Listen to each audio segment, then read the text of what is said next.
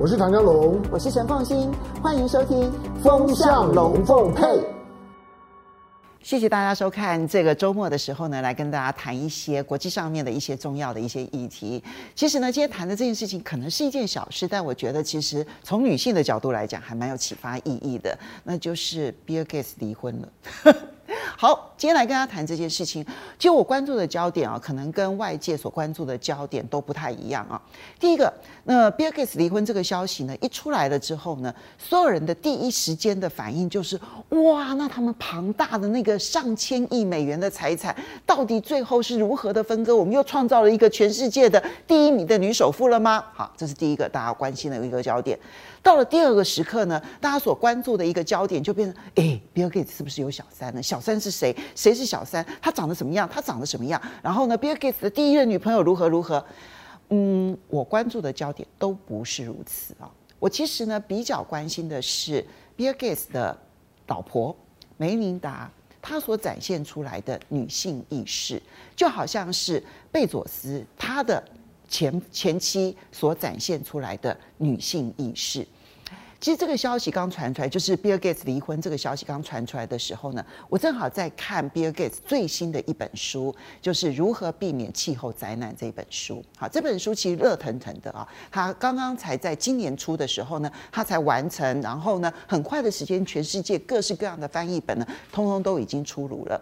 在这本书我在一边看的那个过程当中啊，其实我有一个很强烈的一个感受，还有不断的强调梅琳达他在。盖茨基金会所扮演的角色，他不断地强调盖茨基金会所做的所有的这些事情，不管是救呃这个救助穷人的这些事情，或者是说他们开始现在呢注意到这个气候变迁对于全世界可能带来灾难，而必须要如何的寻找这里头的机会的这样子的一个过程当中呢，其实梅琳达扮演了很多的角色。他扮演了议题设定的角色，他扮演了关注力的角色，他扮演了投注经费的角色。所以，我其实，在看的时候，我看到说，Bill Gates 不断的在书里头强调梅琳达所扮演的角色的同时，这边传出来 Bill Gates 离婚，所以我当然会觉得很震撼啊！因为你从看 Bill Gates 的书里头，你会觉得梅琳达扮演了他人生非常重要的所有一切事物的伴侣的这样子的一个角色，那怎么会离婚呢？两个人看起来其实有共同的这个理想，然后有共同的一些想要努力的一些工作，有共同的目标，看起来他们是一起共同成长，这样子的一对伴侣，其实是很让人羡慕的。结果这边呢，却发表的这个离婚声明是说，他们彼此之间都没有办法再为对方的成长能够有所贡献，所以他们必须，而且理念上面确实已经出现了一些障碍，所以他们必须要分手。我认为他这个声明可能不是随便说说的，于是我们必须要现在来从头看 Bill Gates 离婚这件事情的时候，其实我相信现在我们都已经理解了，就是财产。分割这件事情，未来可能不会像所有的八卦新闻所形容的，双方要打官司啦，然后呢，梅琳达要赡养费啦，然后他们这边如何的分割会变得很困难啊，如何如何的，不会。原因非常的简单，因为在他们的共同声明当中就已经强调，盖茨基金会未来所有的运作，现在梅琳达跟 Bill Gates 他所扮演的角色没有任何的变化，所以。那你要知道，盖茨基金会其实就已经包含了这个比尔盖茨跟梅琳达盖茨呢，他们所有的这些重要的财产，绝大多数都在盖茨基金会里头。现在盖茨基金会的资产差不多有五百亿美元呢，所以这个五百亿美元的资产，未来要如何在世界上面去发展，仍旧是由他们两个人共同来决定的。那你说？这个去争取那个几亿或者几十亿或者几百亿的这一个资产，真的会对他们来讲会成为他们要对簿公堂的一个焦点吗？我不认为，I don't think so。所以事实上，现在也很明确的各式各样的消息都已经呈现出来。呃，比尔盖茨已经转了将近二十四亿美元的这些股票的资产呢，已经转到了梅琳达的这个名下。然后呢，或者是说已经看到了有很多的这些讯息显现，他们两个应该不会打赡养费的官司，他们很可能会是采采这合意的方式，然后呢和解，然后并且呢双方做做好协议。不会有任何对簿公堂的这样的一个状况，好，这是第一个。那很多人开始就朝向说，哦，那一定是 Bill Gates 有小三被抓到了吼。嗯，我也不能说这样子的事情不百分之百不会出现，但目前其实没有足够的讯息显现他们是为了小三而分手。如果你在看 Bill Gates 所有的文章跟对外所发言的内容来看的话，其实。看不到小三的足迹，相反的，你会看到很多 Bilges 对于梅尼达的尊重。那我反过来要说，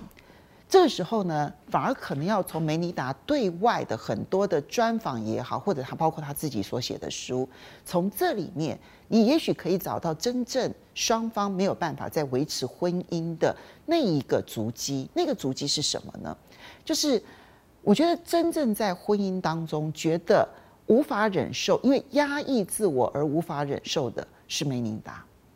所以梅琳达其实在他的书里头或接受专访的时候呢，其实多次的提到他在婚姻当中无法忍受的时刻。那个无法忍受的时刻，包括了就是他为了家庭而牺牲了他的事业。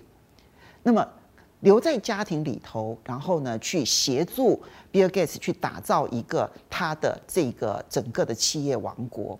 可是当他需要协助的时候，比尔盖茨不一除了在忙事业之外，可能就忙阅读。有一次，当然这个是这个是梅尼达说的，他那个说的让我觉得还蛮心有戚戚焉的哈。他就提到讲说说，当他在照顾三个孩子，然后觉得手忙脚乱需要帮助的时候呢，比尔盖茨在读《丘吉尔传》哈，这个看起来还蛮传神的。所以我自己在从梅尼达的抱怨，然后回头去看比尔盖茨的书里头所传递出来的尊重、尊重再尊重，我觉得我反而看到了一个图像，那个图像是一个能干的、聪明的，其实有志向、有抱负的一个女性。对于她自己埋没自己而必须要去成就他人这件事情，她其实充满了充满了许多她希望能够改进的可能性。他尝试了各式各样改进的可能性。我觉得比尔盖茨不是没有回应，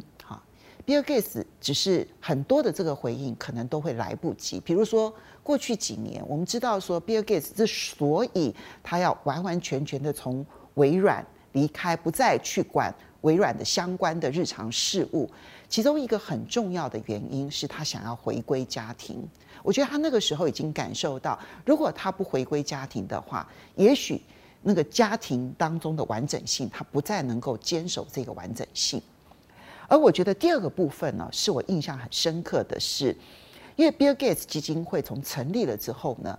这个是两个人共同的心血。